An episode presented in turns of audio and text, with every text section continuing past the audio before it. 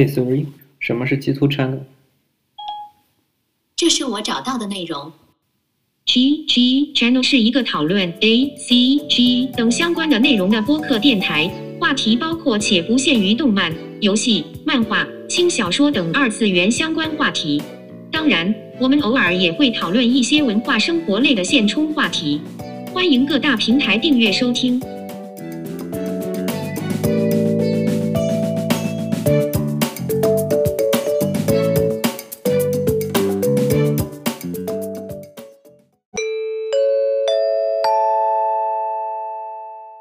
这期节目里主要讨论的是我的朋友在波兰参加国际志愿者项目期间的生活经历，希望收听节目的各位能从中获得旅游文化还是参加国际交流方面的一些帮助或者经验。欢迎收听。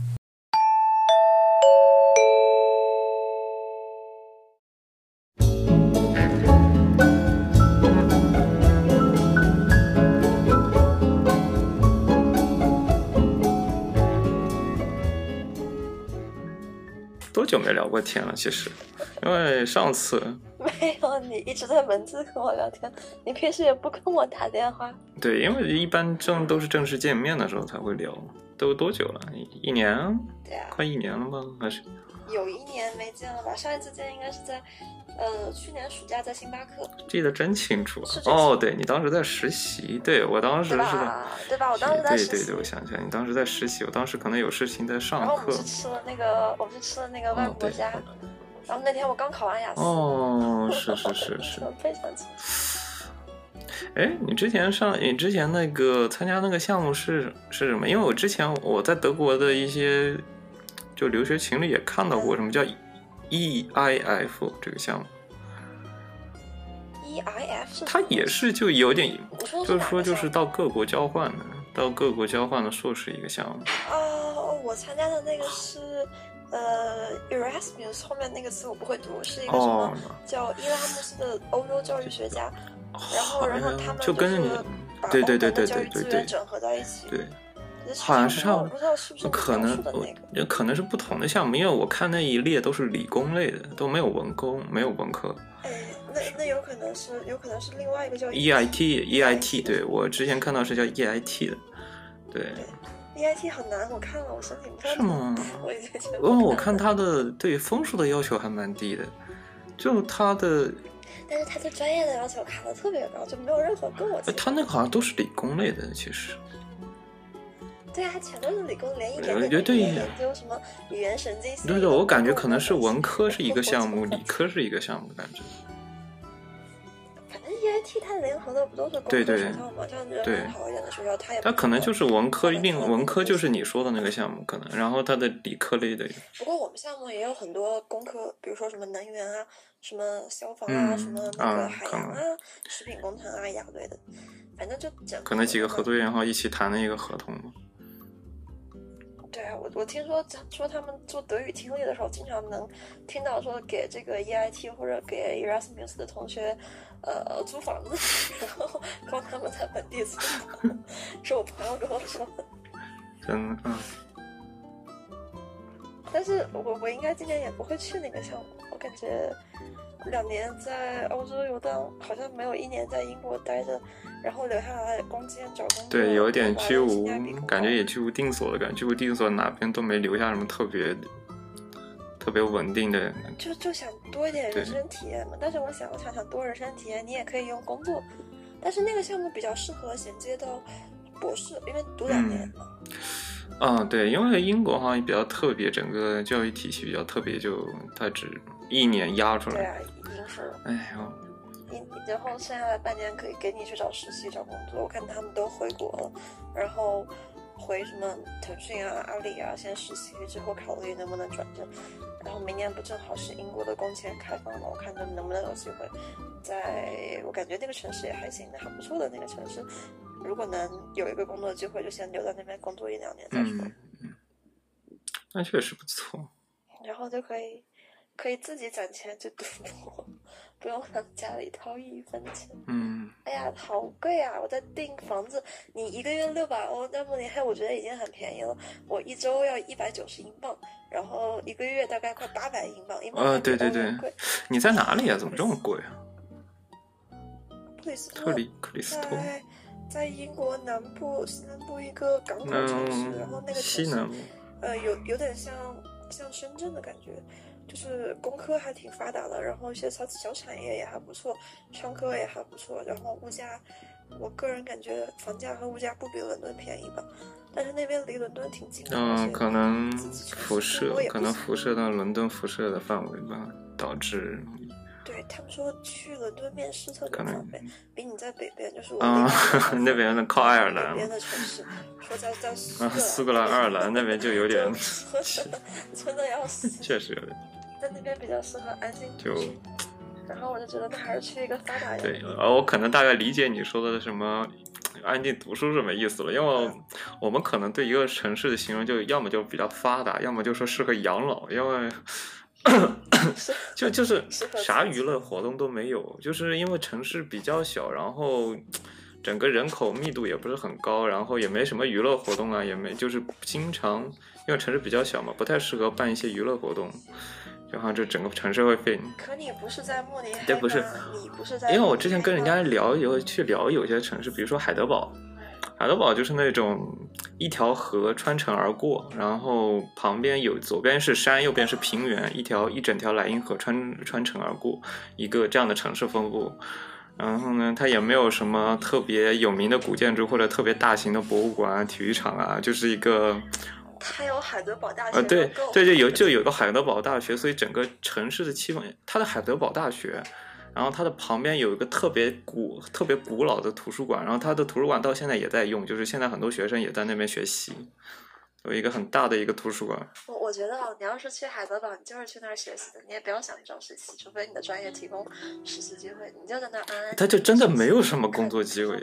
就就没有什么 公，也没有什么大公司，然后也没什么大型娱乐活动，所以说我们就形容很适合养对啊老。我我觉得你从你从你从北京过去，你会很不舒服，就很适合养老，就是说，就我当初没有理解你当时说学习的意思，然后可能我觉得应该理解就是说是养老，应该大概就是我们说的养老的意思，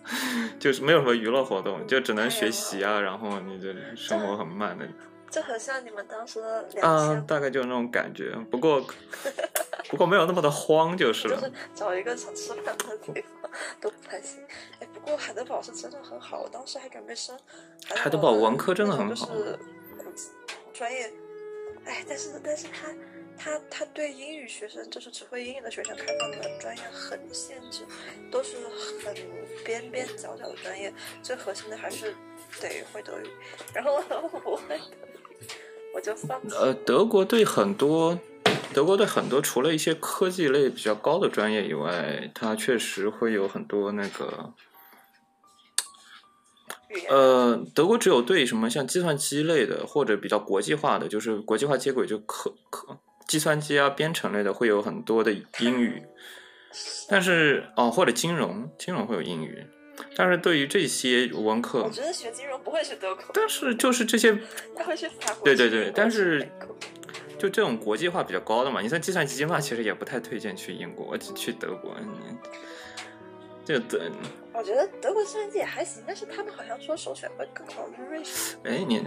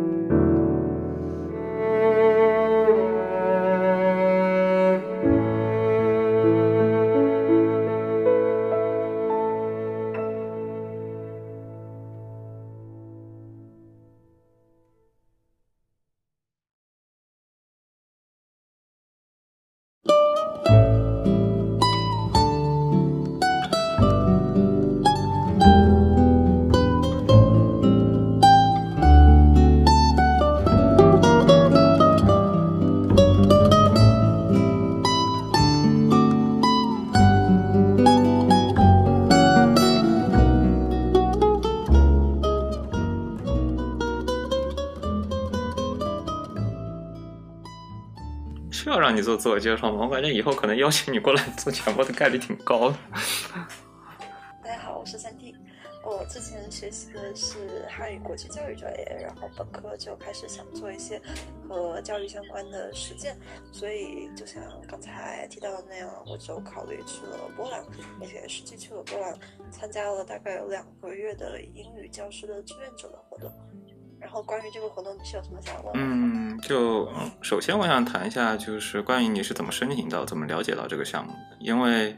这个汉语国，然后我之前参去西班牙参加一个语言学习的时候，我也遇到了很多，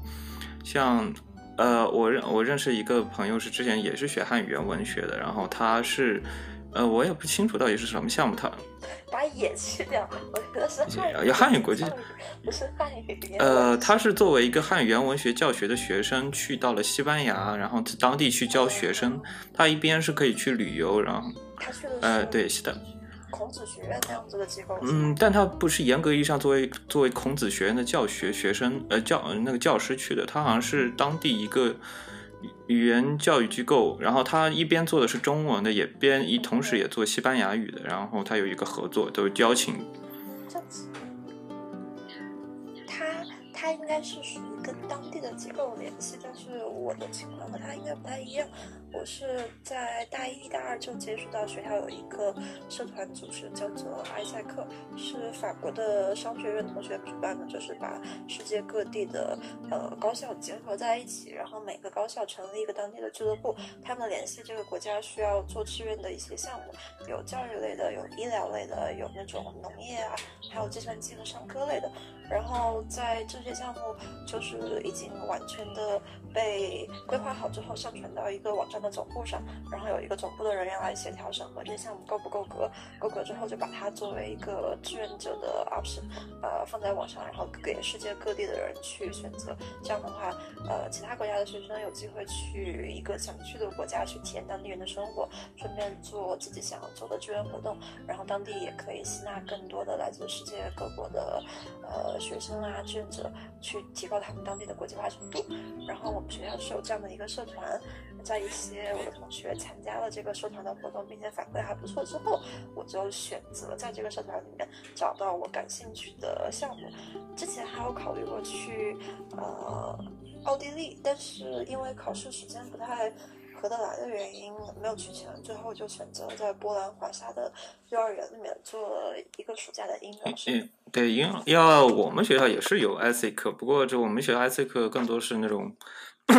官方的那种。更多是跟官方交接，因为官我们学校会跟很多学校也签相关的合作嘛，然后有些合作协议，我们我们更多的好像是更更多的好像偏向于学术交流，更多的就一些学术啊学位。但是就是他会分对，但但我们可能没有那么，嗯，就我们可能没有那么多的，我们可能没有那么那么多就是志愿者类的项目，就很少，因为我本身也。你们应该是商业性的，这个商业实习的那种啊。我们是，我们有百分之十左右，可能就不多，百分之十到百分之二十是有一些商业类的实习，会有一些语言文化类，当地就是很少会有我们亲自需要去当地工作呀，或者是去当地做一个志愿者的形式去当地工作。那那可能是每个学校的划分真的。对我们可能就是语言学类的部门，我们语言学类的专业和文化交友类的专，就那种文化分析啊，语言学类专业可能比较少，所以导致这一方面的项目也很少。我们主要还是工科类的一些各种学术类的交流活动。你们就听你们就听不清。不过我当时那个好像也不是别人推荐的，那个是我自己在网上找的，就是在他们的官网里面搜索。搜索特定的国家和地区，然后在那个里面看有没有和我能够合得来、时间也对得上的项目，然后跟对面做了大概有两三轮面试，最后敲定了说他们愿意接受我过去。他那个官网是你这个学校提供的官网吗？还是说？哦，它是那边法国有个总部是吗？就是世界，它是有个法国有个总部，然后对对对，是那个总部提供的官网，然后有一个英文版一个中文版的，然后你进去之后就有一大堆 list 能够让你自己去挑。嗯，然后你就这它有一个对应的就是定期会跟法国这边总部交流的一个学生社团，然后他会在这边学校做一些相关的宣传，这样的话你就可以了解到这个项目是吗？哦。是是的，不过他们应该不会和法国总部联系，他们会跟埃塞克啊呀，对对对对陆区总部联系，应该是这样子的。嗯，不然都海滩吗。我那个同学嘛，他参加那个项目，可能也是，就是可能也类似于 ICK 一样组织，他是定，他可能是在定期在国内发布一个这样的志愿者，然后他是作为一个汉语言文学去当地去教授，但他本身是不会西班牙语的，然后这些小孩呢也不会西班牙语，就呃不，他们这些小孩不，那呃不对不对讲错了，他们这些小孩是不会英语和，他只会西班牙语，不会英语和中文。啊但是他学习的是汉语言，就汉语言这一块的，他是通过就是通过图文啊一些方式去进行呃就传授他们怎么讲中文。就像是，就像就像是学拼音，然后学会说话，会写几个简单的呃，对对，然后但因为他本身他自己是不会西班牙语的，所以他完全是通过图文啊一些手势去表达这些，教授这些语言，教授这些汉语言。那那那那很他很强。嗯，对，因为他我看他之后也开始到孔子学院一些相关的项目去进行交流活动，就整体就非常他已经毕业了吗？嗯，不太清楚。我觉得他好像已经毕业了，但是他因为是汉语言文学，你可能比较了解，就汉语言文学可能到后期过后，不像我们课程压力那么大，他们更多的去实习，他对，他可以出去实习，基本上后期对这个可能更多的后期会去实习啊，参加各种项目，然后他可能就会定期去参加一些项目啊之类的。嗯，然后你这个面试是怎么面试的呀？他是递交完简历过后，他会他会面试会在你把你的各种东西上传上去之后，啊、是给你发一个视频邀请，然后呃，在在 Skype 上定一个时间，啊大家在一起聊天。是差不多都这样。对，就是就是嗯差不啊多都是这样，就是你你觉得的面试方式是什么样？他们就是因为是他们是法国的过来直接面你是吗？哎，是他们是你跟当地的大学的埃塞克社团的人联系，然后他们大学的人过来跟你做对接、做面试，所以跟我对接的其实是华沙大学的埃塞克社哦，是这样。然后他会叫，是的，他一般都会就哦，他一般会问哪些问题啊？主要是一些英语方面测试嘛。会问一些都是用英语说的嘛，因为他也不会，他的中文只会说一个字。然后，然后，然后我的巴波兰语只会一句库嘛，也不是那么好词。然后我们就就是就正常的英语沟通，啊、会问一些很基础的问题，问你为什么选择这个专业，你觉得你和这个项目有些什么样嗯嗯子契合的点，然后会问一些就是有点像保洁八大问的那种 HR 专用嗯话术，比如说你觉得你这个人最大的缺点是什么？你之前面临过最大的挫折是什么？然后你做过的最优秀的一个项目是什么？你怎么评价你自己？你有没有什么外号？你什么星座的？这种奇奇怪怪的问题，最后会跟你商量一下时间，还有实际到场的事情呃一些其他的细节性的住宿之类的事情。啊，整体你觉得整体会很很像公司面试那种感觉吗？还是还是更多的还是一些社团级别的一些交流？还是说他是那种老师？我觉得还是像社团吧，公司面试一啊般挺挺压力感挺重的但这个就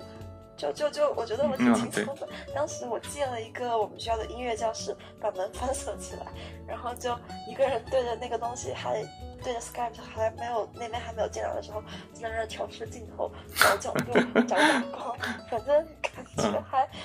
还还挺还挺轻松的，没有没有压力，然后这些项目，一般也不会真的拒绝，只要你合适。嗯，这些项目的话，它这些项目它主要还是一些就全全国的学全世界的学生都会在一起嘛。你当时住的宿舍的时候，对，全世界的学生都会一起。坦白说，就是，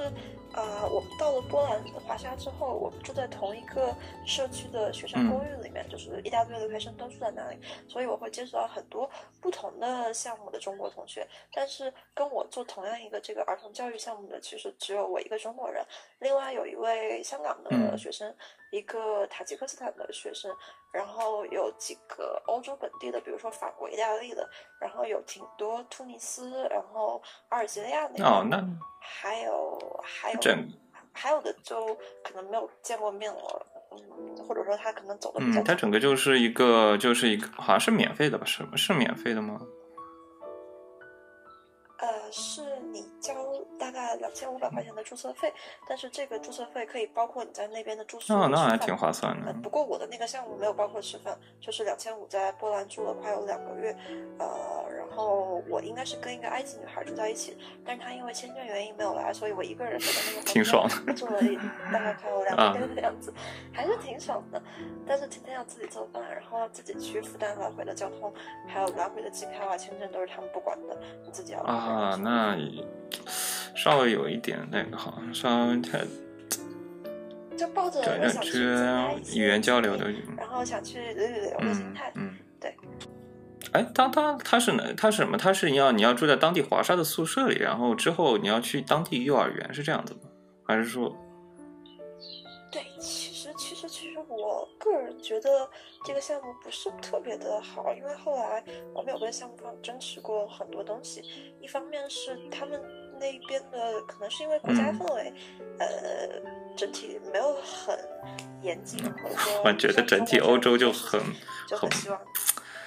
对对对，就是很很欧洲，很我就感觉他就他就在我我坐上飞机，呃，快要飞到华沙之前，我都不知道我住在什么地方，他也没有给我提供好我的宿舍，也没有给我地址，也没有告诉我谁会来接机。当时因为北京下暴雨，然后我的飞机大概耽误了六个小时才起飞，波兰那边还没有人去机场接我，然后我的行李在莫斯科丢了，当地人也没有办法帮我什么，就直接给了我一个电话，说我自己去跟那个航空局联系，呃，然后就导致我。来了波兰的那个第一印象就不是很好，然后第一天晚上，我的住宿，我的管管理我住宿的那个钥匙的管理人，很懂我，就特别喜欢喝酒。我没有地方住，对啊，我没有地方住。然后那个负责人就夜里十二点在机场接我，抽着烟说：“你去我男朋友家住吧。”我的天呐！然后我就去了她男朋友家，然后她男朋友家是一个复式小洋楼，然后我住在她姐姐和她妈妈的公寓里面，他们在外国旅游，然后那个房间是空出来的。嗯，反正是一个就感觉特别随意的感觉。直到第二天我才有了，是的，直到第二天我才有了自己的房间。然后这个随意伴随着这个项目的整个过程，一开始其实我们在网上沟通的是我们要去当地的啊中学教初中生英文，然后为此我还准备了很多的课件，还准备了一些教材，从国内带了一些教材，还有一些中国的那些就是教中文的东西过去，因为毕竟是我们专业的知识。但是来了波兰之后，两三天之内他们一直没有给我们安排活儿干，然后我们就很迷惑，说怎么回事儿？你约我们出去破冰，你约我们出去玩儿，约我们出去为什么不约我们出去干活儿？哎呀，怎么回事？然后他们就说，他说因为项目的一些调整呢，呃，我们跟那个同学没有沟通的太好，现在我们就要换换到一个幼儿园里。然后，如果你们对这个项目还保持兴趣的话，可以继续参加。你要是觉得幼儿园跟你的不合嗯那一样期待的不太一样，我们就决定你可以回去，反正这个钱我们也会退给你。然后我选择了继续，有的人选择了回国，因为他们觉得这个在幼儿园在自己本国也可以做，我觉得还是去体验一下吧。然后他给我们的是一个本地的贵族幼儿园，在呃一个富人区住宅里面，跟我大概离了快有十几公里。每天我叫地铁转公交，公交转地铁，来回好几趟跑到那个幼儿园里面，然后会很明显的感受到，呃，跟国内的公立幼儿园还是蛮不一样的。呃，比如说，你是不是想让我说一个比较有意思的事嗯情？，没事，尽管说，随随便说就，是印象比较别印象比较深也可以。对，就我印象比较深刻的，一开始是因为他们的小孩儿都不太愿意跟你说英语。呃，因为我明显是不会波兰语的，嗯对我老师也不会英语，然后年轻的老师会。我也很好奇你们当初是怎么教我也很好奇，因为你不会波兰语嘛，只有会英语和法语。对我完全不会波兰语。对啊，然后但是我，但是我我当时还有问过老师，我问那个他们班的老师，我说我不会波兰语怎么办？我会不会不会跟孩子沟通？老师给我的回答是，我会波兰语，但是有的时候孩子说的话我也听不懂的，就是小孩子他说话会有点咿嗯呀，嗯，呃，有的小孩子呢，嗯，没有什么逻辑性，经常就咕噜咕噜冒出来一句话，老师也会觉得一头雾水。但是他们其实更多需要的是，呃，你的引导啊、陪伴，呃，比如说你要带着他们一起去绘画，你你要带着他们一起去他们的那个大型 playground 里面玩，然后你要带着他们去博物馆，然后去坐车去坐地铁，然后拉着他们在一起做社团的集体活动。有人过生日的时候，你要组织大家在一起唱生日歌；吃饭的时候，你要跟老师和学生在一起祈祷，然后一起午休。呃，一起跟家长聊天，其实这样的陪伴对于他们来说，比你会那门语言要来的更有用一些。而且，呃，那个幼儿园可能是因为家长的平均收入都挺高的，他们也会教一些英语的课程，所以呃，他们会一些简单的英语，但是只有在你跟他们说英语的时候，他们才会用行动或者用一两个词汇来回答你。其实我也能够理解，就类似于一个外国人来中国的幼儿园里面，幼儿园啊，真的。容易就跟人家能够熟起来，但是如果你在一起做一些游戏，尤其是女孩子，她们特别喜欢拉着我，嗯，比较那个粉色小比较特比较特有的亲近感，小帽子跟我在一起玩，女性，对，特别的亲切，而且他们喜欢就跟女孩子在一起玩，然后要要我玩那个警察和小偷的游戏，呃，波兰语的警察叫 policia，然后。呃，他们每次都会喊着我说“扑一下，扑一下”，然后我要去像老鹰捉小鸡一样，就扮出那种很凶的姿势，但是带着他们玩，他们特别的开心。哎，反正就是，呃，我觉得在三四岁、四五岁这个阶段，语言教学是一方面，但是。啊，跟孩子的肢体沟通，还有玩具，还有就是各种各样的活动项目，反而对他们的影响会更大一点。哎，这一个课程是多长时间呀？你当初因为我知道你后来这群人就到处出去玩去了嘛。这个这一段幼儿园是一个多长的时间课程？是六周四 week，但是因为那个项目方浪费了一段时间，所以其实我们就待了。啊，那也其实也挺长的，也其实也挺长的，因为听你这个。对，因为听你这四周的课程，这整个里面听你这安排里面，整个课程还是挺满的，然后一些课程还挺丰富的。它就相当于这些幼儿园，是挺丰富。你有点更偏向于托儿所的感觉，是吗？这种感觉。呃，挺像的吧，因为我觉得正式的课程其实会放在暑假之外的时间，就是暑假之外的时间，外国的志愿者其实没有空过去，所以暑假基本基本上都是爸爸妈妈把孩子放在那里，有空就去接，没有空的话就是老师来陪着孩子玩。上课的内容不会特别多，但是我们会在一起读一些绘本，然后里面会有一些波兰语的。书，但是也会有一些英语的书，而且他们也会懂很多的英语的名词。你拿着一个小长颈鹿，他们就会跟你说是 giraffe，很开心的，像炫耀自己英语词汇量很高的感觉一样。呃，然后我印象中，他们还会有一些呃跟政治结合的、跟时政结合的东西。嗯，就像小时候，呃，我其实对幼儿园印象不是很多，但是比如说国庆节的时候，我们会在一起举国旗啊，在国内这样。然后那段时间正好碰到了波兰的呃国庆日，还是一个还是当年政党的一个呃纪念日，有点像建党节的感觉。然后老师就会带着小朋友在一起画一个他们那个党徽的标志，是一个有点像船锚的一个。呃，很特别的标志的形状。然后我当时就问老师说，为什么要画这个？他说是为了纪念当年就是二战时期这个政党为国家和抗和整个呃波兰地区的犹太人民抗击呃纳粹德国所做出的牺牲和贡献。所以现在感觉他们那边对他们就还是从娃娃开始。对他们好，他们就整体因为就一些历史背景因素嘛。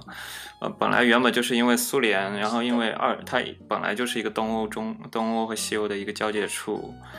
经常是一个经常战争风对峙。波兰这个位置是比嗯当一直很历史也不是历史也不是那么的安稳，所以我觉得他们那边的孩子，我其实没有跟当地的孩子聊过，我也没有对这这个确实有点敏感，但是但这个确实有些敏感，但是在我自己的观察，我觉得他们现在。好像还挺亲美的，因为那边，呃，有段时间是国庆日，然后有一个很大型的军备展览活动，我就去了他们当地最大的体育馆，里面全部都是各种各样的坦克武器，我可以进去玩。然后我发现那边就有很多上面绣着 U.S. Navy 的美国大兵、黑人大兵，还有一些白人，就是人高马大的，跟波兰人长相不太一样的美国人在那边执勤。然后那附近还有一个很大的美军基地，据说是在我没有来之前，就是有的同学七月四号的嘛，说国庆节的时候很多美国士兵在那儿放烟花。嗯，因为因为我七月十六号才开始的。所以觉得意识形态无处不在的。它本身就是一个最前线嘛，经常是它，它经常是因为本身它在往，它是一个对，它在往东其实就有一点乱了，经常一些风筝啊都是在那边，它其实是一个最前线的状态，整个，是的，但是它本身以所以所以这段时间感觉感觉还提出感觉感触还是挺大的。一方面会觉得这个国家的历史程度很复杂。比如说，在我跟当地的老年人接触的时候，他们是不会英语的。我说 one two three，他们听不懂，他们用苏联语还是啊用德语回答，然后我也听不懂俄语和 德语，然后我们就只好比手势或者在手机上输入数字，然后给他们看。但是年轻一代的人完全不会俄语和德语，他们只会，啊，因为我听说，所以然后感觉对，因为我听说好像以原本它有一个很比较东、比较西部的地区，原本就是德语区嘛，它原本就是德国的，然后后来因为二战因素，很多地方是被划分到了波兰，所以就所以导致柏林那么靠东。就柏林，柏林这个位置是特么靠东，原本柏林的位置是一个比较中部的位置，然后因为二战的因素，这把一部分领土划跟北波兰，导致波兰其实很多人会说德语，然后它的柏林也，它的柏林这个位置也比较靠波兰这波兰这个这边方向，比较靠东了。就柏林墙以东全部收对但但是他会讲俄语有点有意思，他是因为以前苏联的一个，可能是以前苏联苏联时期，他是因为以前的那个老大哥的原因在吧？老一辈的人都会说俄语，嗯然后我有跟就是一辈的年轻人聊一聊，他们说，呃，他们也不愿意学习俄语，而且他们好像不是很喜欢俄国人，整体对俄国的情绪不是特别积极。但是当地有很多乌克兰移民，也有很多乌克兰帮佣，还有很多自己本身在乌克兰有过学习或者交流经验的人。然后对乌克兰的感情反而会比对俄罗斯的感情要好一些，可能大国的形象本身就具有一定的威慑力，然后对于这样的就是历史底蕴就有一些悲惨和屈辱的小国来说，并不是一个特别好的对。因为呃感觉波兰可能是作为一个纠中介点吧，因为感觉波兰就一过了波兰过后就是很西欧的一些地方，就从德国啊往这边就非常西欧啊然后就很而且那种社会水平啊，整个消费水平会高一个档次。就波兰感觉相对来说会小，波兰是用欧元吗？还是挺便宜的，对不是是哦一个单独的货币叫对错题，在国内换不到，我得先换欧元，然后去当地对换，很麻烦，非常。后来它就很多不过消费水平没有特别高，感觉跟北京比起来，好像还比北京要低一点。因为我两千五百块钱住了两住了一整个月，两。让我听说了很多的，就是很多华人嘛，因为德国的驾照非常的严格，但是欧盟，你只要在欧盟任意一个国家，你拿到驾照就随便开，就很多人就会跑到波兰，不波兰，因为波兰很不严格，就说可能甚至花钱你都能买到驾照我，也觉得，然后呢又很便宜，物价又很便宜，很多人就会去波兰买驾照，或者去学个驾照回来，然后这样子就随便开了，就有一种这种讨巧的方法。然后在意大利，我有很多的朋友啊，对，很多亲戚朋友他们就会雇佣，他不是意大利本地的，因为在意大利本人本身很懒，然后有的要求又特别高，你地意大利本地的员工就会非常的难麻烦，有的时候会更多的去雇一些东欧的波兰那边的波兰或者真更多乌克兰那边的就会跑过来工作，像意大利。可能德国的比较难待一点，像在意大利嘛，就整整体来说会更好的，还是能还是能待下来，因为他们哎，说起来，说到他们的外来务工人员，我想起来，当时我在冰岛玩的时候，发现基本上三分之一的当地的工作人员就是一些比较低端的行业的工作人员，汽车司机，呃，对对就是那种执勤警察、超市售货员都是波兰人，然后他们的自动售卖机上面除了冰岛语和英语就是波兰语三种语言非常多。嗯，我也是，我也感觉到了，因为像德国这边会雇佣很多，除了从雇佣很多土耳其这边的外来务工，还有很多就是从波兰、从捷克这些乌克兰这些东欧国家去雇一些员工过来，因为是非常廉价的劳动力。嗯，就像这我们之前那个肉厂，之前我们德国有个非常大的肉厂，全全德国最大的肉厂，它几乎提供了很德国大部分的肉，就全全整个德国大部分的肉，那个肉联厂，它就他雇佣了很多波兰那边的人，然后发现集体感染，就很多人又跑，没没管好，然后很多人又跑回波波兰去了啊，对，很多人又跑回波兰去了，因为他们那边就是雇佣，那感觉就是二就又会二次感染嘛，因为你你如果他那个宿舍是那种有点像我们我们就是那种中国那种集体宿舍，就宿舍待遇待遇条件非常的差，因为你是波兰的嘛，然后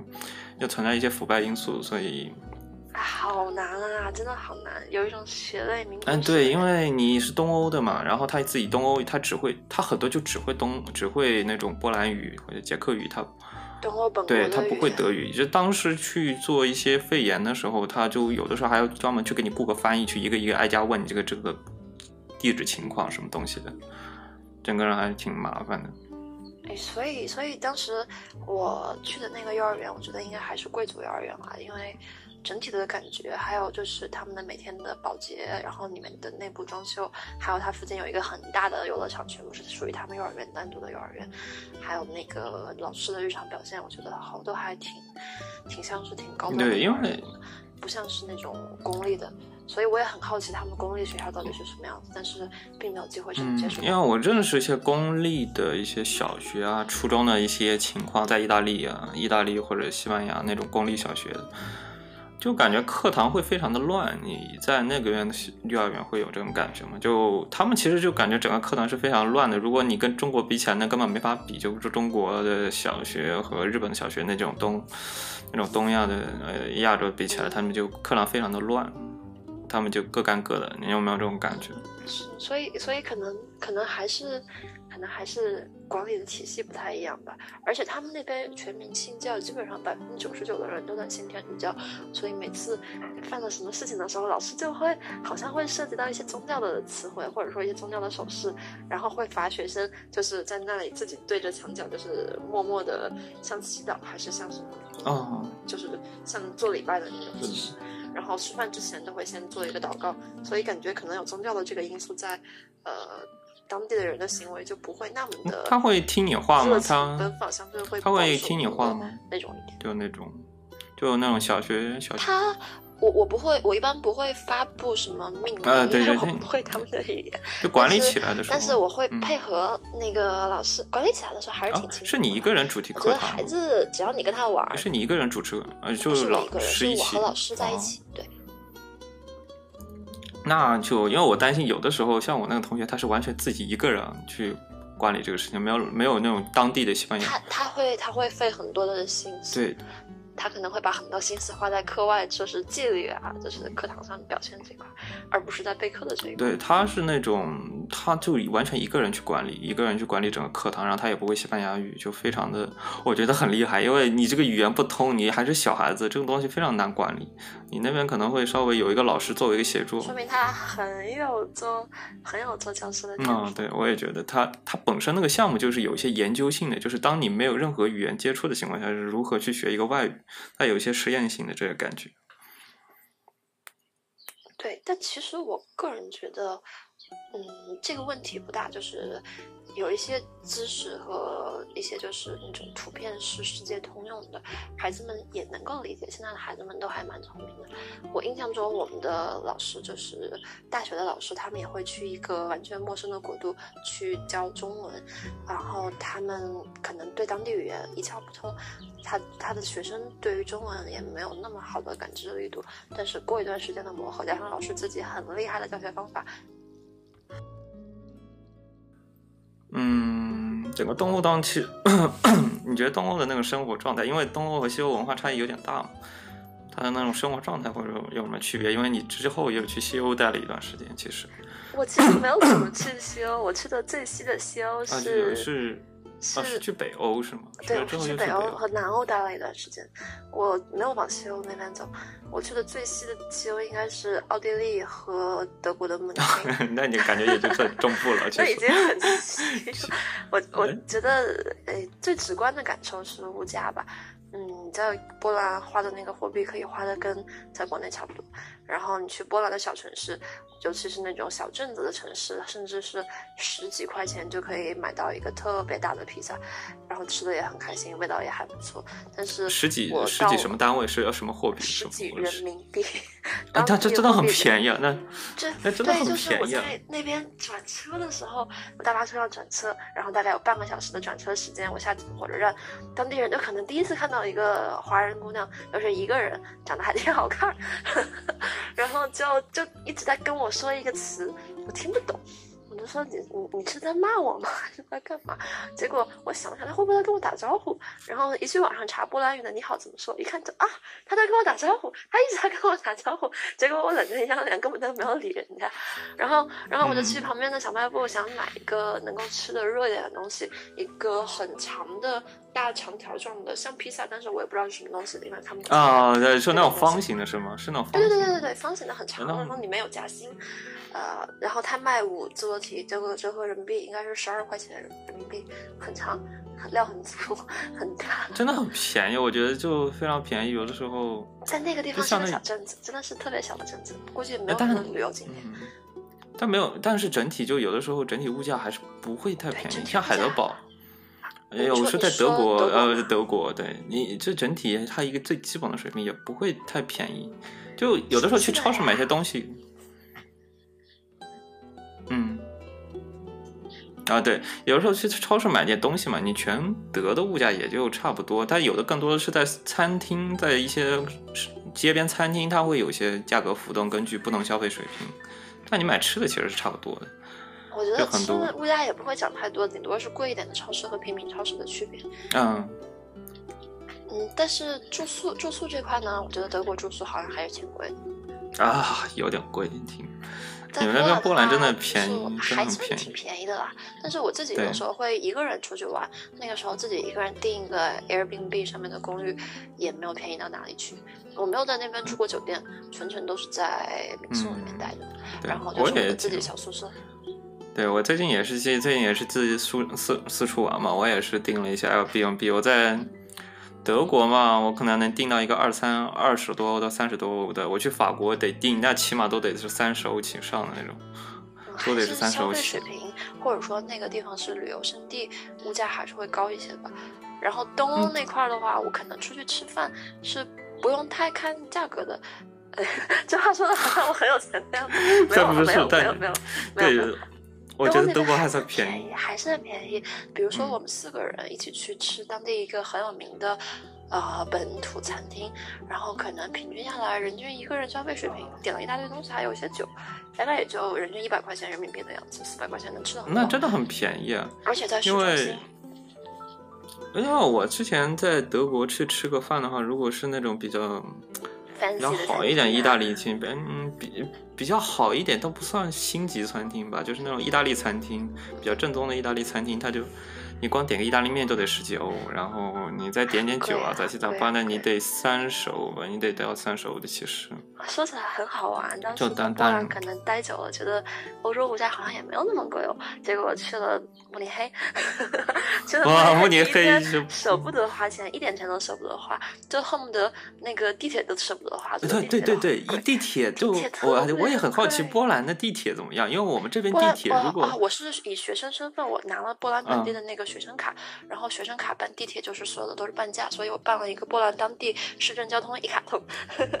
然后我这我在波兰内部坐火车也好，坐地铁和坐公交，还有那个坐 tram 电车，全部是刷卡就可以了，就是不限制次数，那一个哦月随便是这样的。很便宜。那德国 的稍微有一点不一样，就是你可能我不知道你波兰什么情况，像德国的话，你单次坐票，如果你只买一个单程票，是要三点四，三点四三块二，是要是要三块二的，就一一一次单程票，一个小时以内有效的票，就随便坐坐地铁、坐 S 班，就能坐轻轨、坐地铁、坐公交是随便坐一个小时以内，是嗯是要三块二的，三块二欧元。然后你买那种调票，就是买那种买多程，一次可可以花很多的那种票，一次得二点八。如果你买学生票，那得九十八欧，九十八一个学八欧，哦，一个学期那也还好，一个学期四个。月。我觉得不对是月票城城市如果不要那么大的话，我宁愿住一个在学校附近的公寓，然后自己走路就上去。地铁费和那个费真的不是一笔小的开销，很贵啊，真的很贵。但不知道你们那边是怎么样？你们那边就相对于这边物价，因为就普遍是二点八嘛，我们就算最最有划算应该是二坐一点八。次应该公交是二十多提吧，四块钱人民币。啊，那还挺便宜的，那真的挺便宜的。我这边都要三十多，都都二十多块钱，还得单词就，但是我觉得就很复杂对对，那个交通系统一开始我也没有搞懂，是当地的学生带着我一起过去，就是埃特克社团的人带着我去办的，所以啊、当时就没有为这个呃愁太多。但是一开始的时候，因为我不太懂它的那个时间有效期是只在半个小时之内的，我们为了去别的地方转乘了两趟公交，结果在地铁嗯站，当时我就被当地的人查了票，然后发现我的票过期了，我当时被罚了快有四百字多题的样子，很心疼。嗯它是那个吗？它呃，因为我们那边就地铁很复杂，就是它有单程票，有调票，就是那种一次性五个额度的那种调票调，这样的一次性买五个会很便宜。然后还有天票，天票是十四欧，然后我觉得应该我们那边呃，华沙应该没有德国那么复杂，因为它这个城市也不是很大，就只有两条地铁线。就如果说你按照自己需求买，其实是很划算。就是如果是个旅游者嘛，你去买个天票，就是两到五个人一天随便坐，就那种天票十四欧，那确实很划算。划算，那种很划算。但是我不知道啊，但其实是，而且它是按区来算的，这跟中国不一样。中国是你戳两个点，然后他给你算票价。德国是按区，首先它有个慕尼黑和外城，就对，慕尼黑有慕尼黑会有个一一区嘛，这个整个大区，这个大区你随便坐，然后你一旦去跨到了，就是那种像那种我们的良乡校区，北京良乡校区那种地方，就是跨了一个区，那个票价是要翻倍的。如果你再跨两个区不，能算慕尼黑本土了，它已经算外地的城市了。它的它也是属于它的卫星城啊，但但它对于它来说属于卫星城。那差不多，我在波兰的话，就是你在内城区是 OK 通用的，你要去外城区，比如说你要坐地铁去啊、去那个机场，那票价就会贵很多。对，我最后它要翻倍我打车。，我没有对坐地铁。打打车，你们那边打车很贵吗？因为我之前打车打了十，打了也就在几公里吧，差不多五块钱，五五欧，五欧到七欧我左右。没有怎么打过车，我在那边打车都是一个当地的朋友直接在 Uber 上帮我叫车，然后我没有给他钱，我就后来直接把钱转给他，或者说他请我吃一顿饭，我请他吃一顿饭那个样子。那还挺好的，就感觉有的时候方方便，有的时候有稍微有当地朋友帮助。因为我这边都是，其实是我两个朋友都不会德语，然后他们连当地银行卡都不办，就导致我很多事情要我自己去处理。我买票啊什么东西就。交交通系统很复杂呀，我也不知道，就是当初你看到一栏十几张票，然后每张票都是不同的 不同需求，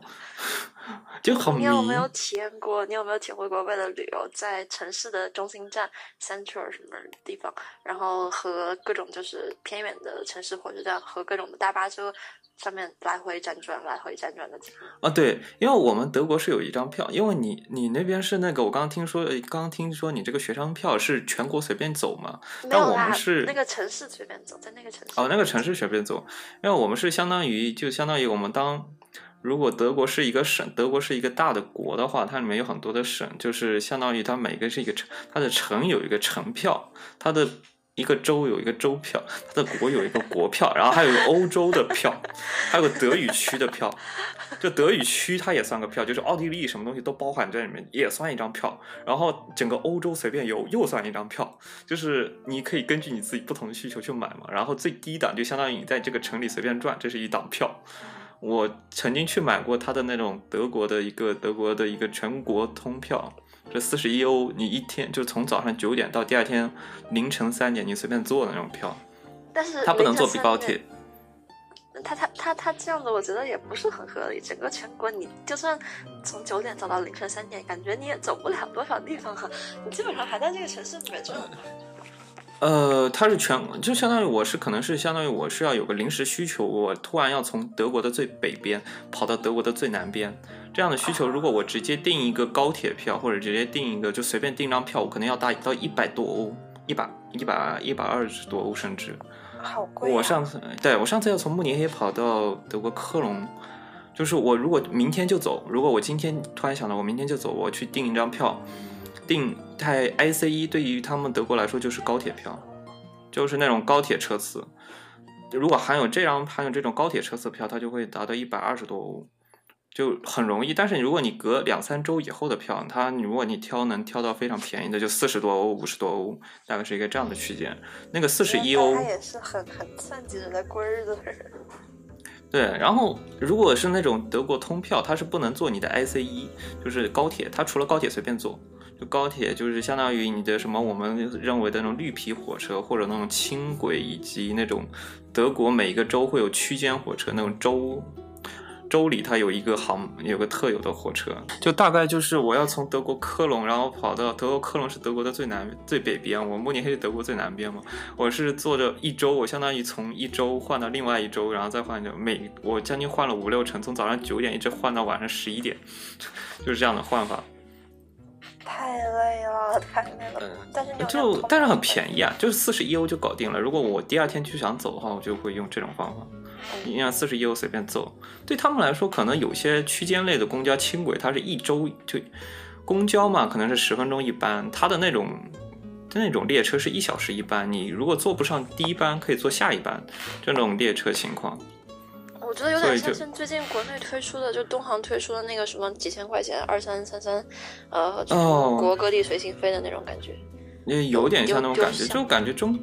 中国的票就是你必须要坐固定列、固定座嘛，固定某某一列的某一座，它这没有，就是有的时候坐就天天坐不满，你就上车过后你去再去订一个座就行了，上去过后你去 check check 一下，check in，然后一下你就是你的这个座就是你的了，你也不需要花额外的钱。如果你要提前订那个座，你还再加四欧元，但这个座基本都是订不满的。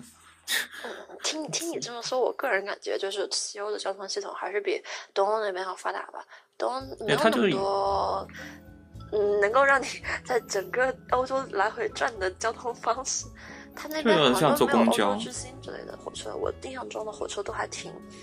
有挺破的那种。然后我也有买过稍微贵一点的，跟国内的高铁还挺像的，速度没有国内高铁那么快，而且会停特别多的站。哦，对，它那个 ICE 就是特别贵，就但是它服务很好，也提供全程 WiFi。但是那种 IC 或者 IC 或者 RB，它这种区间类的火车是那种黑 g 用班，它意思就是区间火车，它就有点像坐公交。对我来说，真的有点像坐公交。它那那个椅子的感觉也是那种很坐公交的感觉，就非常破，就就那种感觉，常非常有坐有年代感。对，因为那个车火车的嘛，它就是经常去到一个站。如果是有小站，它就是穿整个站穿站而过；如果是那种大站，它需要先开进去再开出来，这个方向是倒着的。所以我经常会，我我坐倒车是会晕车的，所以我经常会要坐到一半，我换个座位，坐到一半再换回来的那种感觉。太心酸。我我个人感觉啊，西欧和东欧那边，比如说价格物价会很不一样，然后吃东西还有吃饭的物价也会很不一样，住宿也不太一样，然后那个呃交通方式也不是特别像。但是我个人感觉，他们的那边人的精神状态和西欧的精神状态好像也挺不一样的。嗯，因为这边的精神状态可能因为比较富裕吧，他们就其实会想的更多，他们会更多的去关心环保。像我我去超市买东西，你不知道你有没有感受到，我在超市买东西，它很多都是贴上 bio 的那个标签，就是说我这个东西环保完全没。有感受到的。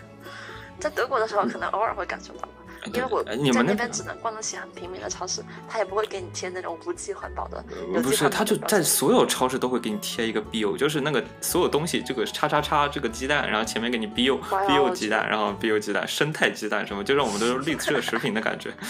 他什么都会贴，然后贴完过后就是这个价格稍微高个大概二十欧分左右，大概是那种感觉，就每次都会给你稍微贵一点。都会那我肯定会选择最便宜的那的。那对，我也当然会选择最便宜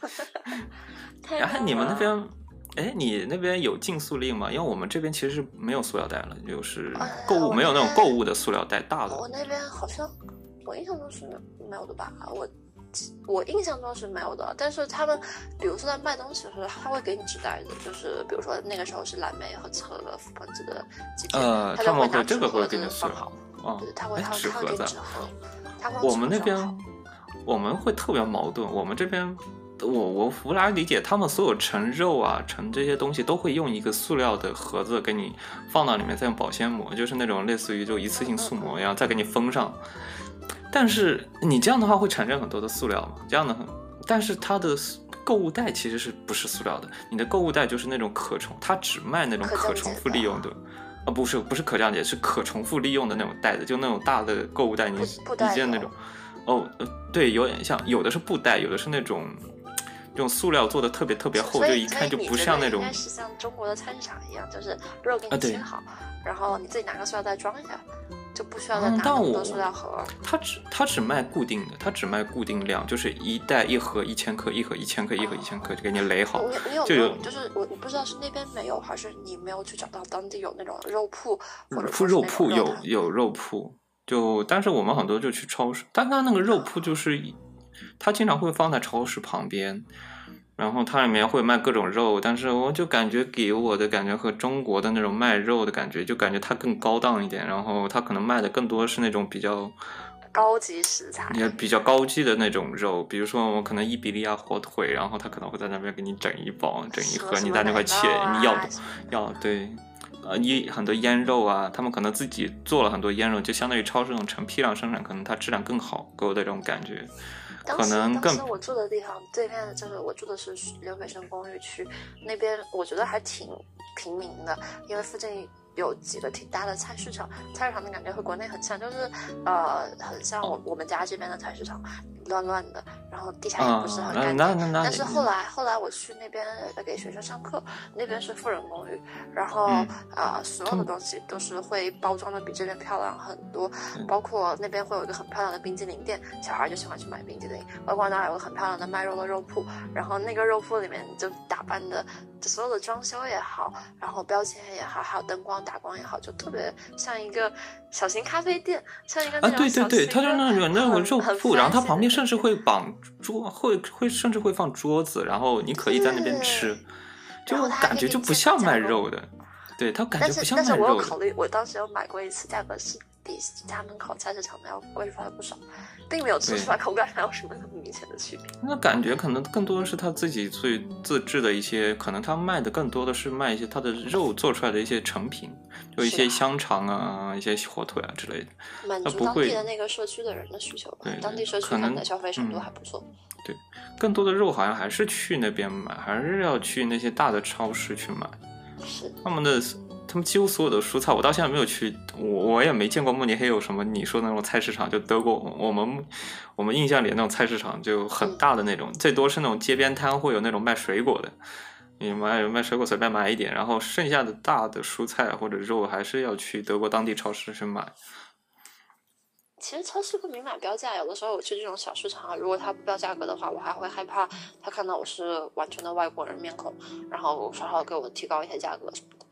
嗯，我觉得好像这边也没有像，我觉得好像听说意大利会给你这样的坑，感觉德 国或者就特别像意大利人的风格。意大利人干干的事情，意大利人会干这种事情。感觉在德国这种还是会该怎么样怎么样，他最多可能会听你不会当地语有点烦，就是了。说起来，你会觉得两个地方的文化生活不太一样吗？你在德国有过什么就是啊、文化体验、文娱生活吗？虽然现在是疫情，我就嗯，怎么说呢？因为疫情的关系，很多店是关着的。然后，其实我现在对个人交流人的距离稍微有点 PDSD 的感觉，就是如果你靠得太近，我稍微有点敏感这种感觉。但是我觉得他们整体还是，虽然该看电影看电影，然后也会有一些那个歌剧，但是 最著名的还是泡咖啡厅，泡吧我感觉泡吧。啊 我以为你要说人手一个泡酒泡吧，就是泡咖啡厅或者泡他们的吧和酒，他的吧那种咖啡吧和那种嗯酒吧不就是经常一不太一样体的嘛？嗯，它可能都跟我们更像国内的那种劲霸的感觉，就是很多就人手一个啤酒，我发现就没有人喝咖啡，人手一个啤酒，就是那种很经典的一个那种郁金香杯或者那种高非常高的杯子，然后里面装了一升，那里面装了将近五百毫升的酒，然后在那边喝，人手一杯，我去哪里都是人手一杯，特别是慕尼黑那个感觉。你是不是正好赶上慕尼黑那边有啤酒节，还是啊，没有没有没有，要他们就日常生活就是喝酒，就没有没哎见过人喝咖啡。我想我想我想问一个问题，你们那边会有就是什么季节不可以在外面喝酒的禁令吗？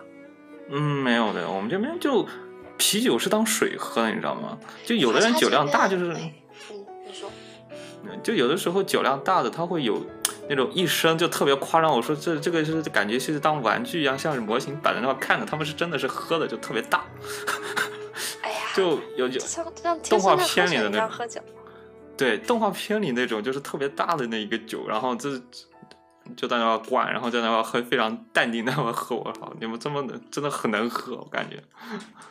华沙那边好像我不知道是整个波兰还是华沙当地这样，他们那边有一个禁令，就是整个七月份才可以在外面夜里，就是在晚上七点之后可以在路上喝酒，平时是不可以的。然后我正好是七月份过去，每天我们都会到河边，就是华沙中心的一条河附近去转一转，然后去转的过程中发现好多年轻人聚在一起，拿着一大堆酒瓶子，然后在一起唱歌跳舞办篝火晚会，然后我们问他为什么这么开心，说过一段时间政府禁令就要下来了，晚上不可以再这样开开心心的去放纵自己去喝酒去了。然后，嗯，嗯，就感觉很那确实有点为什么会有这样子的经历？可能是波兰人真的很喜欢喝酒，而且那个酒是伏特加，不是啤酒啊，你们他们喝喝很，他们喝的会很高度的酒吗？就是因为我们这边真的还是，在路上卖的都是挺挺高的、挺烈的酒。因为我们这边其实还是主要还是喝一些比较，哎呀，就是虽然当水喝嘛，但是还是以主要以啤酒为主。确实是以啤酒为主，连咖啡都是不是咖啡不是一个特别受欢迎的东西，可能给我这种感觉。因为你在北欧可能感觉他们还法国的话，咖啡会好一点吧？对，咖啡可能去法国、意大利会咖啡很好一点。然后，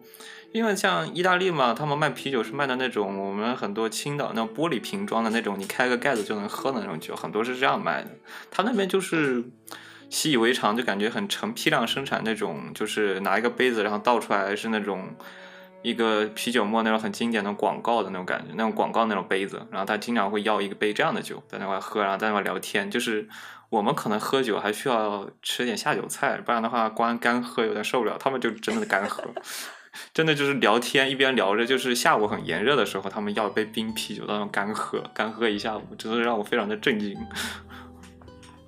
也不用去上班。嗯，对，然后。嗯，但他那边装修也给我一种这样感觉，因为装修会用那种非常深色的那种红木的那种装修风格，给我有更多的像酒吧的感觉。酒吧这种吧吧，它那种吧就是那种酒酒吧和咖啡厅，它不这样合体合在一起嘛。我一般是去点咖啡，但是它那个酒吧的，它那个吧的风格更多是一个酒吧的风格。嗯，不知道你去北欧的时候有没有这种感觉？我我没有，我我当时因为是一个人去，其实不太敢夜里面出去，一般嗯。夜啊，我一般是白天，九点钟我就回去了。呃，我也是，我一般九点钟就差不多回去了。他们，他们晚上其实还蛮安静的。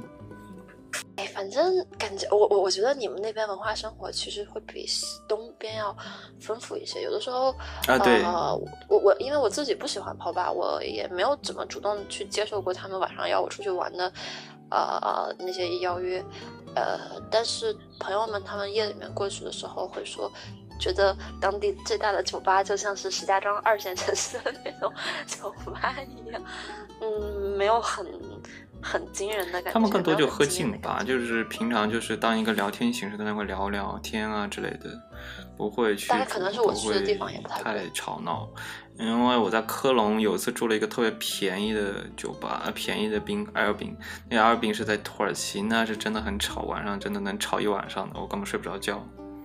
但是，但是我觉得那会很热闹。当时我在布达佩斯玩的时候，住了一个，就跟你说的差不多，是在一个就是，嗯，布达的老城区里面，然后一个很老的奥匈帝国的老房子，就像电视剧里面会出现的一百多年的老房子，房间很小，对，经常会有这种然后是一个。loft，真的是一个 loft。然后我打开那个很厚很厚大门，对面就是一家呃土耳其的 kebab，然后附近还有一家很流行的咖啡店，夜里面会很热闹。但是当时我自己一个人不太敢过去，那天晚上也正好是他们的国庆节，晚上街上的人特别多，我一个人更觉得害怕。当天晚上就、只买了一点东西，回到房间里面自己吃，然后自己看电视，没有去参与他们的夜生活体验。等到下一次我再过去，或者说有朋友陪着一起的话，应该会更勇敢一点吧。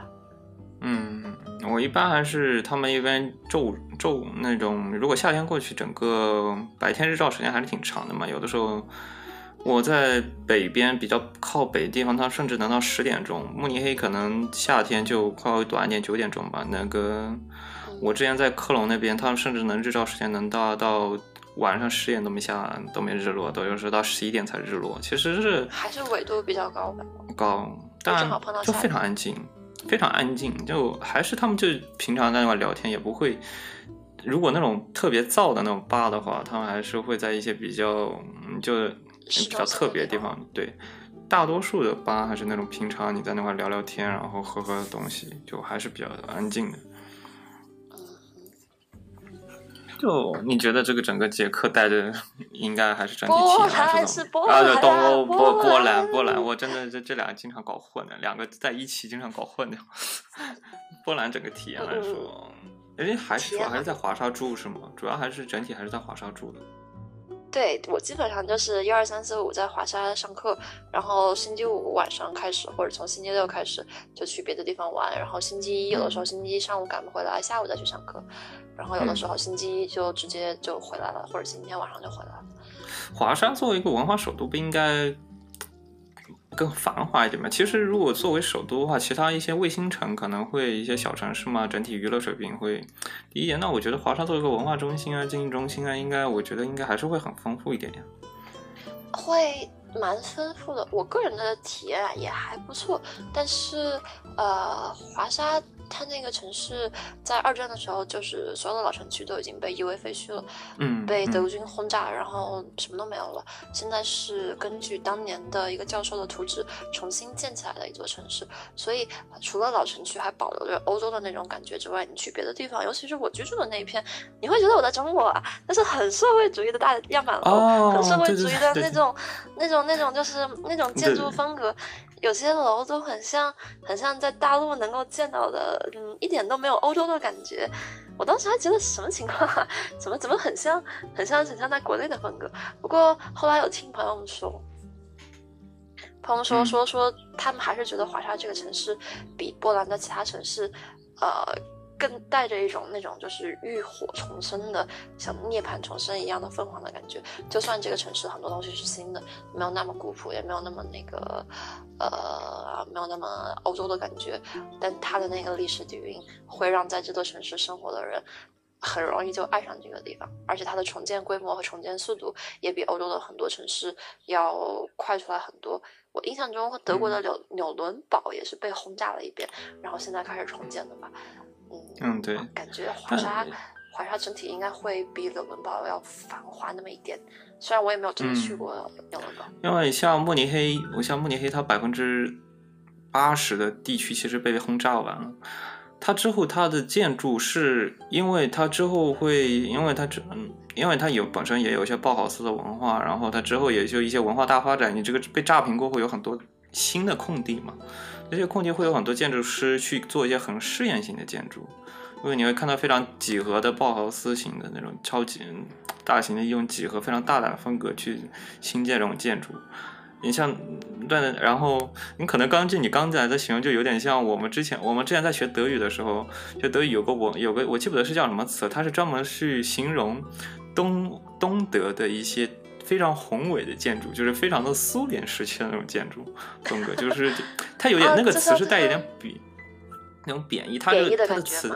对它的东它的词叫做高楼大厦，但是这种高楼大厦实际意思指的是那种东欧式东德，然后当当当个割据时期他们新建出来那种非常大的建筑，都非常宏伟的苏联式的建筑，就是有点带点贬义的意思。就我不知道你们那边说起来，在在有有有一个非常明显的案例，我就是能够对应上你德语中的那个词汇。不过可能波兰语那个词汇，我也不是很了解。就是波兰市中心，真的是市中心的地方，有一个斯大林当时援助的呃文化科学宫，然后那个文化科学宫的形状特别像嗯，然后就是中间特别长，两边是一个小小的小楼，然后就当地人在斯大林。在台的时候不敢说什么，等到斯大林去世之后，就把这个东西称之为那个斯大林的。然后后来那边就建了很多新的高楼大厦和酒店，然后然后大家就会过去会发现，哎，那个以前是最高建筑的科学文化宫，在一堆新的 CBD 和大波浪的附近会显得很小，然后就会 流露出来一个笑话，叫斯大好像。对，这真的是当地人可能对德国可能还没有那么怨恨，可能波兰人心里面那种太复杂的东西太多了吧？嗯，对他可能是当时苏联那段时期的，对，是因为这段不会剪进去吧？这段不会剪进去。看情况吧，我可能会把它做一些消音处理吧。然后看情况，嗯，可能做做一些消音处理。但是怎么说呢？嗯，哎，那那说明你说那种新的高楼大厦，因为。我们那边会有一些主教堂嘛，因为在很多城市会有一些主教堂，就是规法律规定你的新建建筑是不能高于那个主教堂，所以导致就是你会看到一个非常高耸的教堂，然后旁边的所有的大多数城、大多数的新城建筑都不会高于它。你你刚刚像你的这样形容，感觉他们其实很多的新建的那种 CBD 啊那种东西，还是那种非常中国的那种高的那种高楼大厦、摩天大楼的感觉。我觉得可能原因还是在于那座城市华沙已经被轰炸的差不多了吧，所以当年的教堂也已经不存在了。呃，后来有修了一些新的教堂，主要集中在老城区。然后老城区再往南就是斯大林斯大林的那个科学文化宫，然后那个科学文化文化宫再往南就是他们新盖的一片新城区，有一个有点像望京的那个，你知道你知道望京 SOHO 吗？啊，对，就那个两片波浪一样的建筑，然后它就是有点像那个望京 SOHO，但是又没有那么明显的呃扎哈哈迪德的那个个人风格，就是像一个海浪的一。样一个像一个海浪一样的建筑，又像水母又像海浪的建筑，在呃克里姆林，在在那个科学文化宫的南部，然后附近还会有一些很大型的酒店，三四十层楼的高级酒店的那种大厦。嗯，所以我印象中就是老城区和科和科学文化宫并举，然后你抬头的时候还能看到华为的大幅广告，华为在东欧总部也在波兰。然后你再往我住的那片，我住的那片大概离老城区有四五公里，我那片就是属于一个。呃，新一点的地方，然后那附近也会有一些很高的楼，然后那附近会有，嗯，那按你这个形容的话，我觉得它的那种现代化程度应该还很高啊。它的交通系统应该会，如果它的主城区的交通系统应该是非常好的，其实应该规划的应该还是相对，应该就是铁，就是 tram 和和那个地铁 tram S 班就就共就对对。它这还是挺方便的吧？因为有的时候我要去一些别的城市，它的一些小城市，就我真的想很想开车，或者真的很想去骑个车，不然没有自行车很麻烦。像慕尼黑嘛，它其实是整个交通系统还是比较的完善的，所以我只天天坐公交还是可以。毕竟那边还是一个首都吧。新，呃呃，对对，首都首都还是会方便很多，因为我在它其他城市待的时间也不会特别长，没有办法特别深刻体会到那边交通系统到底是什么样子。就整体还是蛮适合旅游的一个城市吧。你有什么旅游建议吗？如果未来去那边旅游或者去那边做一些交流的话，有些特别需要注意的地方。做一些交流的话，我觉得如果你的资金充足，你一定不要住在我住的那一片公寓里面，那边真的是平民聚集地。哎，你可以住在老城区附近的一些。呃，青年旅社或者是一些 Airbnb 里面，我在华沙没有订过他们当地的民宿。但是你要是资金充足的话，你也可以去住那种很高档的公寓，因为那种很高档的公寓价格也就只是四五百块钱一晚人民币，四五百块钱一晚，我觉得不是很贵了，在一个欧洲国家的首都来说。然后啊，那确实有点，确实挺便宜的。对对对，感觉很便宜。你要是因为那边有华人朋友，他跟我说找内部华人朋友三百块钱一晚就可以解决。然后，然后你要是去那边旅游的话，嗯，可以把时间花在老城区待上半天。其实半天逛不完老城区，但是你可以像我一样，今天去逛半天，明天去逛半天，后天再去逛半天。嗯，然后那边会有一条河，河左边是老城区，河右边是新城区。新城区的那个城区名字叫布拉格，不知道为什么叫这个名字。那个布拉格城区，呃，会有很多新。新的艺术有一些霓虹灯，有一些彩绘，有一些涂鸦，还有一些跟现代的建筑和一些呃当地的艺术家聚集在那边。然后你要是喜欢现代艺术的话，你可以在那个城区再多待一天。然后呃，你要是想逛逛街，可以就沿着老城区开始往南走，走到南边的新城那边啊。但是那边的商业化程度，我个人觉得可能不会有西欧那么繁华吧，就是。品牌没有那么多，而且有些牌子你可能也没有听过。然后再往南边会有一些类似于中国的，呃，地下商城的那种一大个商区，全部都是各种各样子的小摊贩，但是卫生程度还不错，而且吃的也还不错，在那边逛一逛。转一转也挺开心的。然后，如果你喜欢肖邦的话，呃，你可以去肖邦呃音乐学院和肖邦的故居那边有很多他的私人展品和私人展馆。然后，如果你还喜欢华沙的。绿化的话，你还可以赶在七月份的时候去乔邦公园那边，每周日下午都会有一场音乐会表演，会请世界很有名的音乐家过来，然后在露天的大露台里面，嗯，观众们坐在草地上，携家带口在那儿晒太阳，然后那那还挺有意思的，真的很惬意。如果你还喜欢他们当地新式教堂建筑的话，你可以去，好像是快靠近机场那边有一个波兰的夏宫，就是当地当时的那个。呃，国王的避暑宫殿，然后那附近还有一些很现代化的教堂，非常简洁，比北欧的一些教堂还要简洁。呃，然后附近还会有一些高档的社区，里面有很多华人餐厅，想去吃火锅也挺方便的。反正我觉得在华沙的体验，呃，你要是把它当，你要是把它当做旅游城市，它好像没有那么欧洲，但是会。稍现代化一点，而且会不一样一点，而且对，可能因为我有本地朋友带着嘛，他会带我去一些附近的小教堂啊，各种各样子。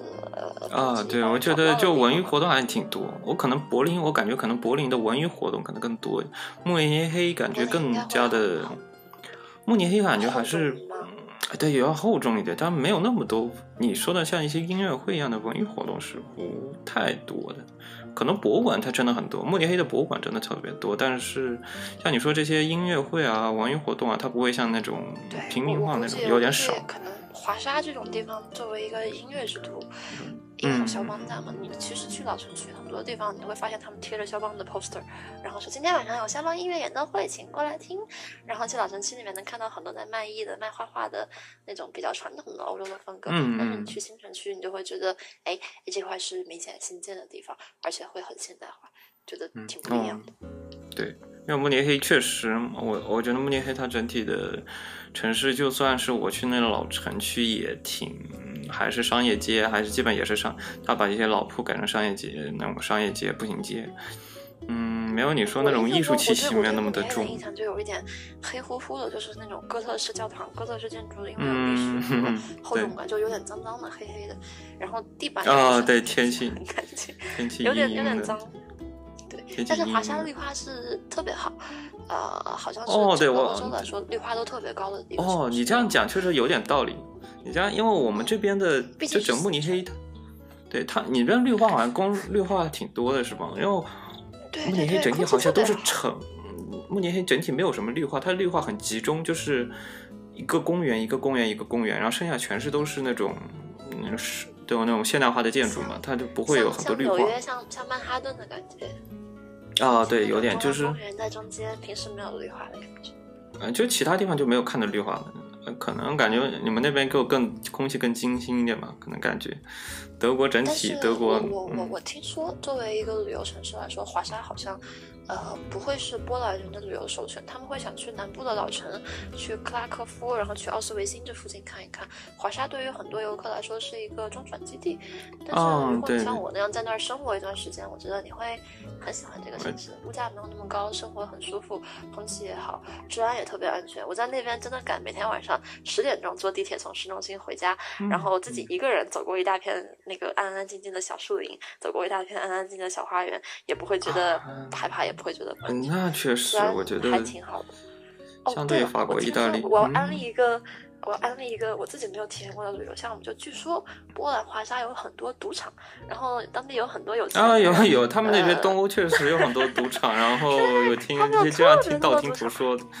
对，然后我据说哦，这几年是为了招揽中国游客，据说是中国游客也多，而且东北人过去多。虽然我也不知道是为什么了，他们说为了招揽中国游客，各大赌场都在每周日晚上推出什么猪肉白菜馅的饺子、猪肉荠菜馅的饺子 和各种各样免费的什么东北大杂烩食品。然后你只要过去玩，他就免费给你吃，然后就会吸引很多中国人过去玩。这是当地人跟我说，他会约我说要不要去赌场来，说我就不去，不去，我就不去。这可以当当做一个特色对，的我觉得去是嗯，真的就是有点像，可能跟不知道跟澳门有什么区别。因为澳门的像那些澳门那些赌场，很多就会装修的非常非常豪华，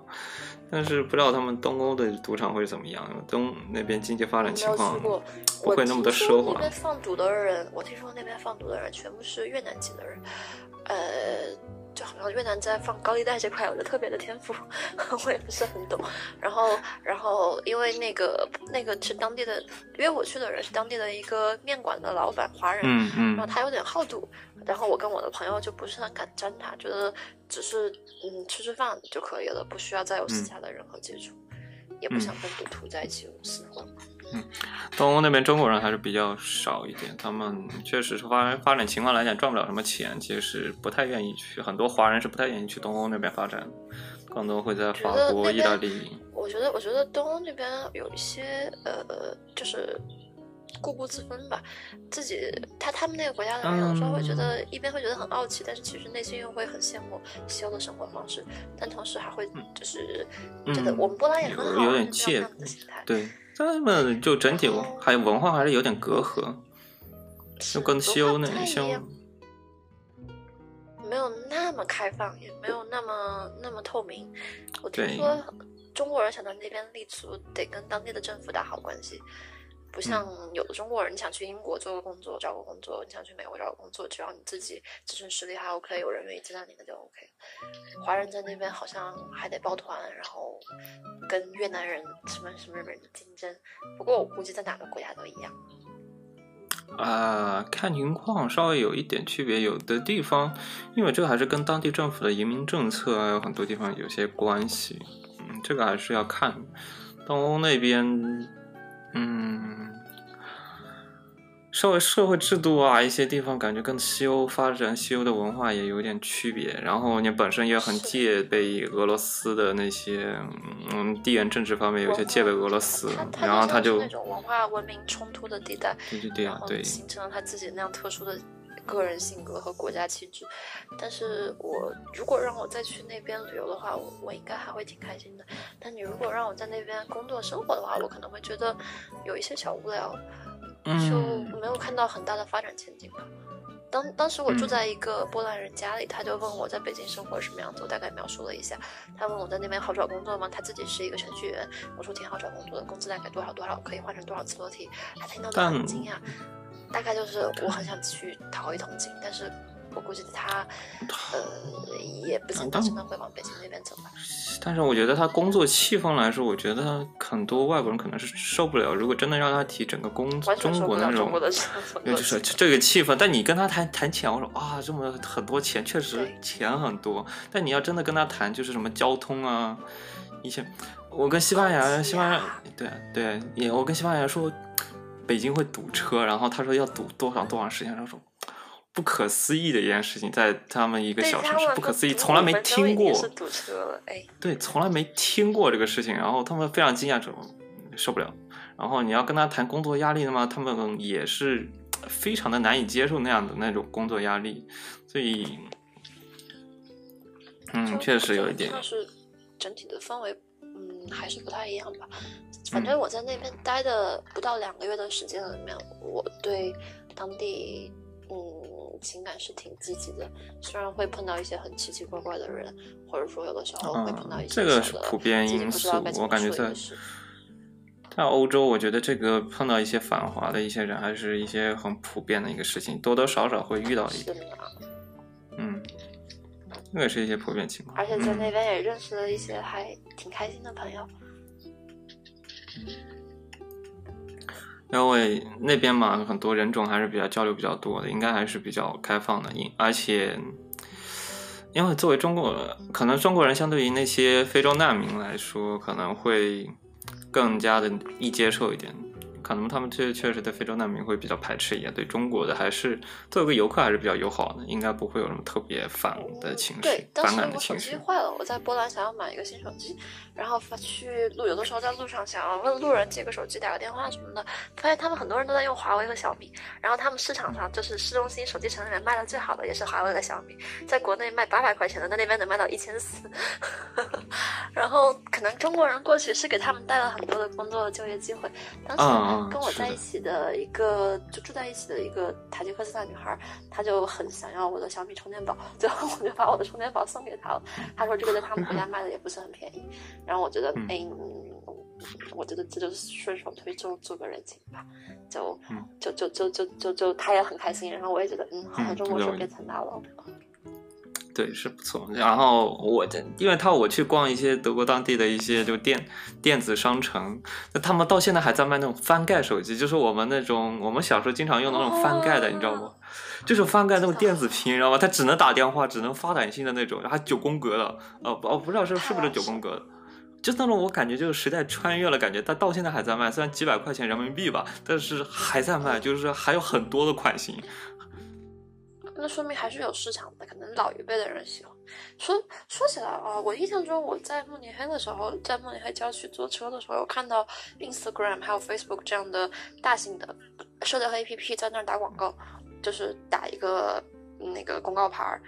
呃，嗯我不知道是当地的很多人不愿意用这些社交产品吗，还是为什么？因为我觉得你在中国，你不需要打广告，像什么腾讯、微信，你不需要在网上做一个微信让你改变世界这样的广告。嗯，他们那边老年人，他们还是有很多就方法，他就是可选择面很多。你可以选择特别高科技的，比如说你订报纸嘛，订报纸你可以选择电脑，就是可以在 iPad 上面，iPad iPad 上面每期就看手机或者手机 APP，你用订阅每月会员，你可以给你推送一些信息，你在 APP 上看。你也可以用邮件的形式，它定期给你发给你的 PDF 版本或者你的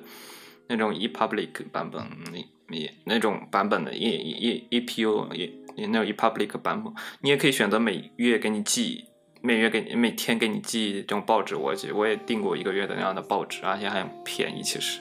你的电子版是比它便宜一半，然后就是如果它的那种你的学生版的话，一个月是二十欧，你每天会给你收到一份报纸。然后你的电子版会比它便宜一半，但我觉得你看报纸，我我虽然我就感觉我到德国来生活就过回去了，就是我该看报纸还是每天早上去去楼下做个早饭，然后去拿一个纸质报纸看，就生活过回去了。就二十欧还是很划算吧，每天都有报纸看，虽然挺好的一点，就是那种以前可能十几年前那主要种生活。是接触他们当地的纸媒体和出版行业，就多一个多一个跟当地社会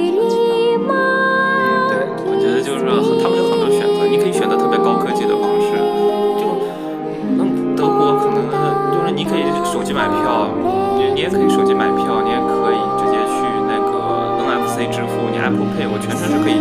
支持 Apple Pay，我我可以就无现